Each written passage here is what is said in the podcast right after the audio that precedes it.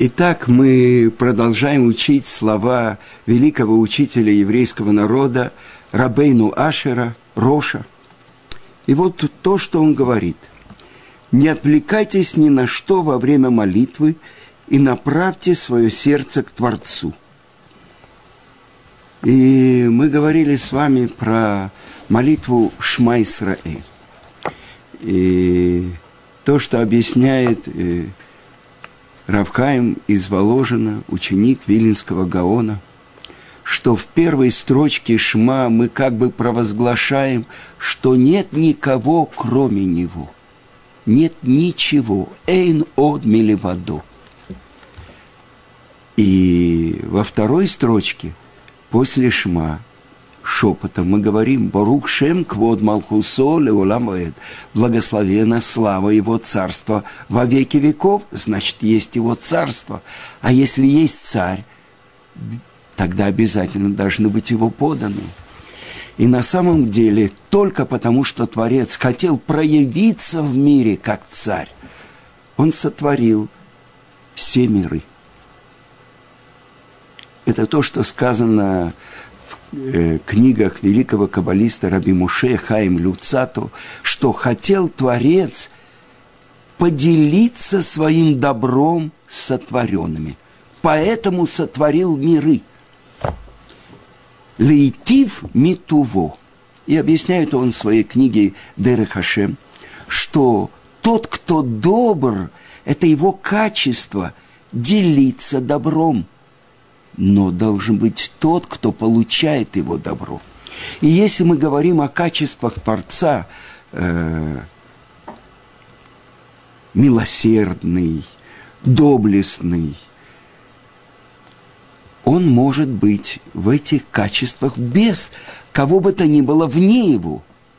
Но когда мы говорим, тот, кто делится своим добром, должен быть тот, кто получает его добро – и это то, что сказано, когда происходило дарование Торы у горы Синай, Синайское откровение.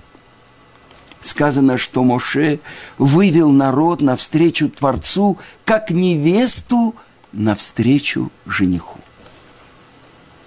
Значит, мы суженные Творца, мы его невеста.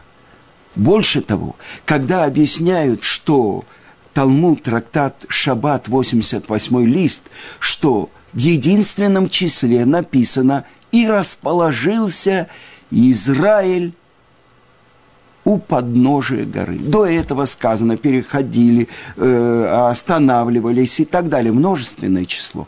А здесь сказано «расположился». И это говорится про то, что в этот момент мы стали как один народ с единым сердцем. И в этом же месте в Талмуде сказано, что Творец подвесил над нами гору, как перевернутый чан, и сказал, примите Тору. Хорошо. Нет, здесь будут ваши могилы. И объясняют комментаторы, что как бы мы насильно приняли Тору – о чем это говорится? Так сказали старцы, которые пришли к пророку Ихескелю в Вавилоне. Разве если муж э, э, разводится со своей женой, есть у него какие-то претензии к ней.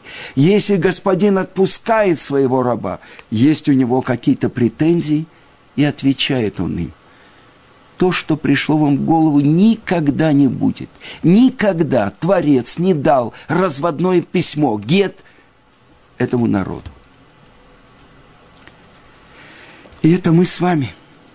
Но там, когда насильно была взята эта невеста, сказано в Талмуде, в трактат Кедушин, тот, кто насильно берет – незамужнюю девушку, он не может с ней развестись. Это мы с вами.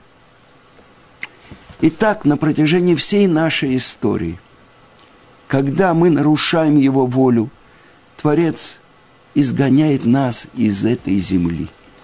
Итак, мы отправились в Вавилон, и так мы находились в подчинении у Мидии и Персии. Так на нашей земле 180 лет правили над нами греки.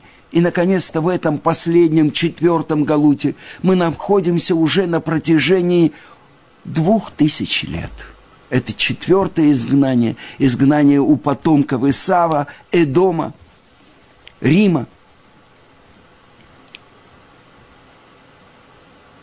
но мы его невеста, мы его сужены. Давайте вспомним то, что говорит царь Шлому. В начале свитка Шира Ширим. Вспомним то, что Раби Акива в Мишне говорит. Все писания Кодыш, святыни. А Шира Ширим – Кодыша Кодашим. Это святое святых. Почему? Потому что в этой песне, составленной царем Шлому, причем он составил ее в день, когда был первый день Иерусалимского храма, который он строил семь лет. Как бы освящение храма. И говорится в святой книге Зор, что недостоин был тот день, когда открылась Шира Ширим в мире. То есть храм – это второстепенное по отношению к этой песне. И вот с чего начинается Шира Ширим. Шира Ширим Ашер Ле Шломо. Песня, песня, которая Шломо. Кто такой Шломо? Раши говорит, Мелех Шашалом Шило. Царь, которому принадлежит мир – Значит, это песня всех песен, которые были сложены в мире до царя Шлома. Это как берут э, муку и просеивают ее сквозь девять сит, и вот только то, самую отборную муку, из нее выплавляют одну булочку для царя. Так вот это песня всех песней царю всего мира. И вот первая строчка. И шакени менышекот пиху, китовим додеха мияин. Целуй меня поцелуями уст твоих, потому что поцелуй твой для меня дороже всех наслаждений мира. Буквально там сказано пир, во время которого пьют вино. Что это такое? Раши говорит, это еврейский народ как соломенная вдова, вспоминает момент дарования Торы, когда мы были перед Ним как невеста. И когда мы слышали из Его уст первые две заповеди. Анухи велой елых. Сказано в конце трактата Макот. Тора цива лану Моше. Тору повелел нам Моше. Тора, числовое значение 611. А где же еще две заповеди? Первые две заповеди мы слышали непосредственно от Творца. И это Раши говорит, есть поцелуй в плечо, есть поцелуй в лоб, а это поцелуй губы в губы. Что происходило тогда с еврейским народом у горы Синай? Когда мы слышали слова того, кто сделал для нас десять казней над нашими притеснителями, десять казней обрушивается на Египет, но не на нас. А для нас это десять уроков постижения веры и полагания на Творца. Мы выходим из Египта, и вот перед нами на седьмой день раскрывается 12 проходов в море. Для всего мира это море, а для нас это дорога. То, что сделал Творец для нас, когда перед каждым коленом, а на самом деле перед каждым евреем раскрылась дорога.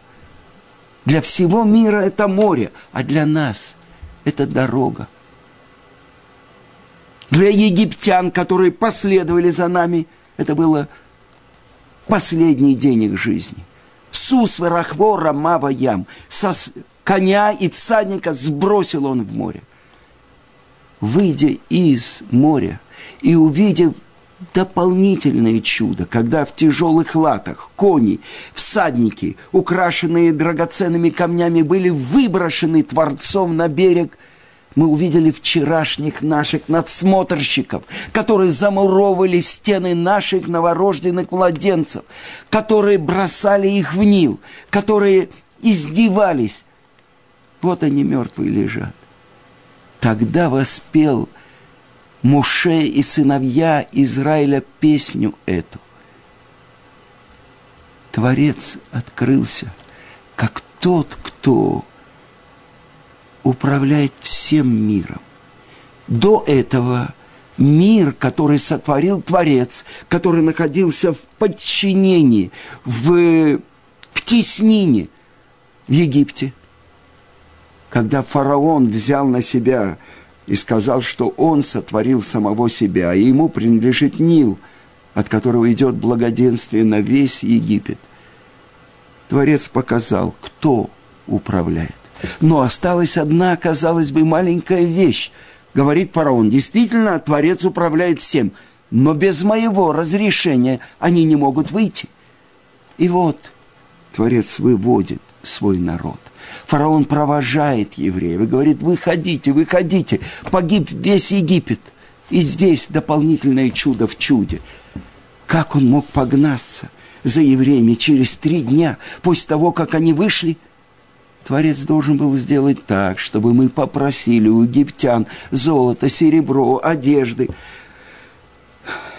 С нами вышли Эреврав, те прошлые колдуны, маги, которые помогали фараону, они увидели, что есть верховная сила, которая выше всех магов и фараонов. И они приняли еврейство. Они обрезались в ночь пасхальную, и они вышли вместе с евреями. Опустошили евреи, евреи Египет и сделали его как э, пустые сети, без рыбы.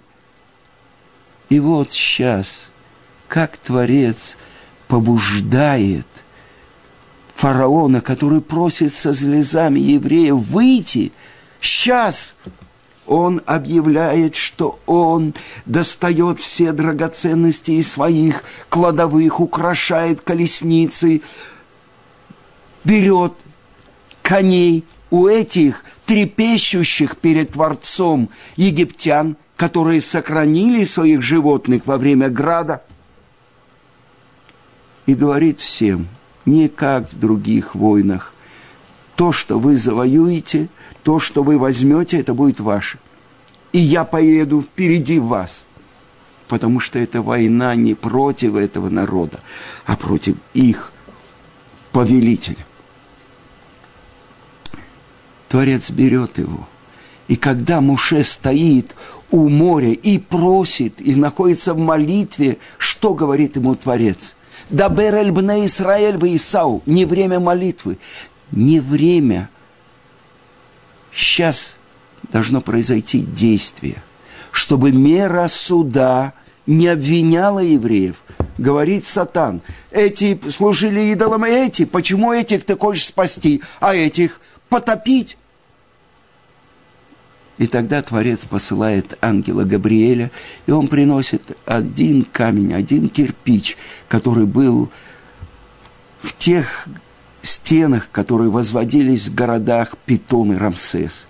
И там замурован грудной ребенок еврей. Это обвинение, а это обвинение. Но нужно было произвести одно действие – что это такое? Сзади Египет, справа, слева дикие звери, а впереди море. И Муше говорит, отправляйтесь. И один человек, Нахшон бен Минадав, глава поколения, колена Иуды, он входит в море. И море доходит ему до губ, и море доходит ему до носа, и он делает еще один шаг. И у моря нет выхода, и оно расступается. И так евреи поют особенную песню Творцу Вчерашние рабы, которые только думали, где достать солому, чтобы выполнить норму кирпичей, сейчас они стали источником слов Торы, которой не было в мире. Это то, что наши мудрецы говорят, намек на то, что будет оживление из мертвых. Сказано не пропел, а пропоет, аз яшир, будущее время буква Юд. Тогда воспоет Муше и сыновья Израиля эту песню в будущем, когда будет, когда придет царь Машех. И все вместе с ним пропоют особенную песню благодарности Творцу, десятую песню. А сейчас это песня, которая прославляет Творца. Ашем им лох леулам. Творец будет царствовать во веки веков. Сказано в святых книгах, если бы сказали Ашем мелех леулам. Творец царствует во веки веков. Тут же, выйдя из моря, получив Тору, вошли бы в землю Израиля, построен был храм, и никогда, никуда мы бы не отправлялись. Сейчас я бы не говорил с вами на русском языке, а только на святом языке. Но это пророческая песня. Сказано так, что пришло в сердце Муше и в сердце всех евреев пропеть эту песню – и есть мнение в Талмуде, Моше говорил первую строчку, а за ним повторяли все евреи, либо одновременно у всех возникло это желание петь песню Творцу. Но задается вопрос, почему после выхода из Египта не, про, не была пропета эта песня? Ведь э, это было избавление из рабства. И это то, что открывается здесь. Пока фараон думает, что он управляет. Пока только десять речений Творца, которые находились в изгнании, в плену сил нечистоты, они были вынуты, вернулись. Но что сделал Творец при рассечении моря?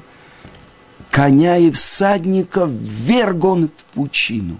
То есть Фараон еще сидит на коне, он еще управляет.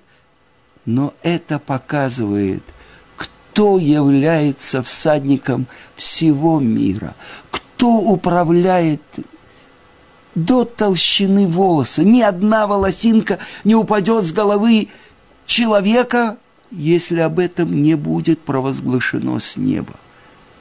То есть открылось что даже все эти правители, которые думают, что они управляют, все эти министры, все эти президенты, на самом деле это только лошадь, это только конь, а Творец, Он всадник, Он управляет.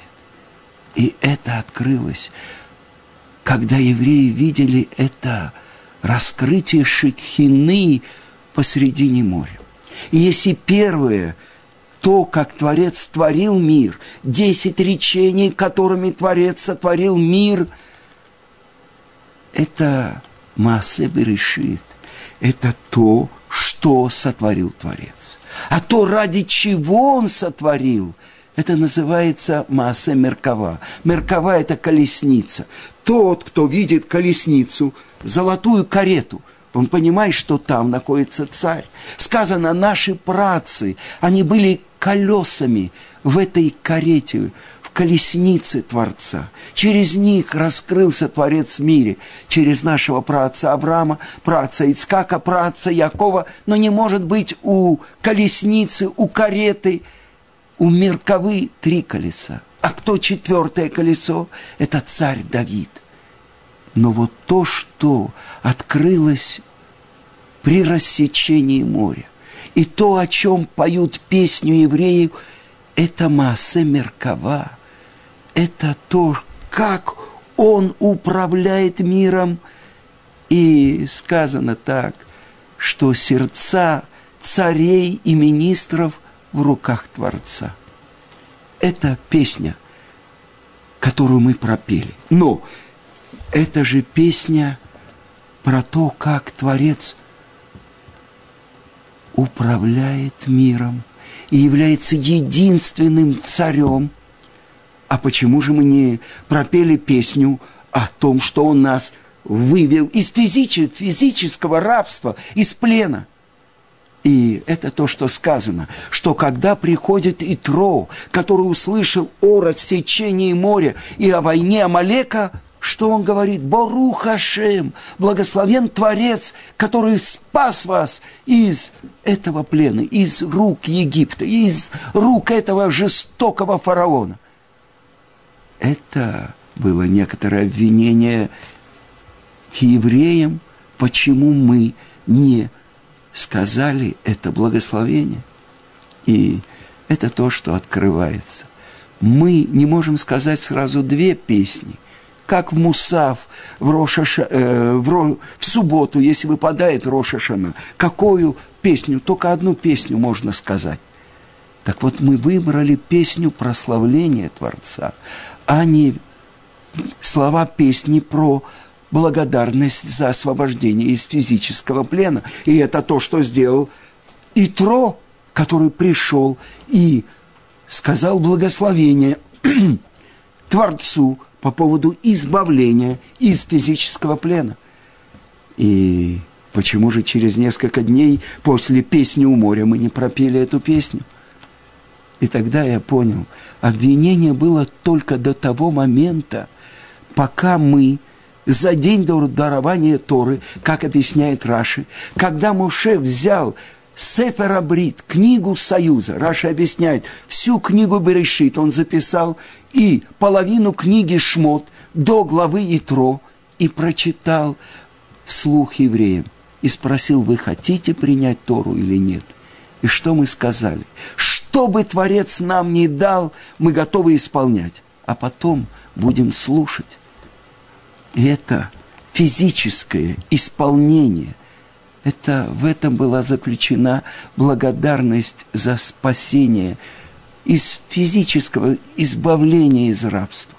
А второе, будем слушать, будем учить слова Торы. Это благодарность Ему за то, что Он выбрал наш народ, за то, что мы стали Его невестой – за то, что мы, через нас, проявится Его воля в мире. И поэтому народы мира, у них есть семь заповедей, чтобы мир существовал. А у нас 613 заповедей. Во всех подробностях мы должны исполнять Его волю. Поэтому сразу после главы, о которой описывается дарование Торы, идет глава, которая называется Мишпатим, законы, со всеми подробностями. Талмуд, все трактаты Седора Незиким, Ущербов и Седора Нашим, они заключены в этой главе. Мы его возлюбленные, а он наш возлюбленный целуй меня поцелуями уст твоих, потому что поцелуи твои для меня дороже всех наслаждений мира. И шакени минешекот пигу, китовим додеха мияин.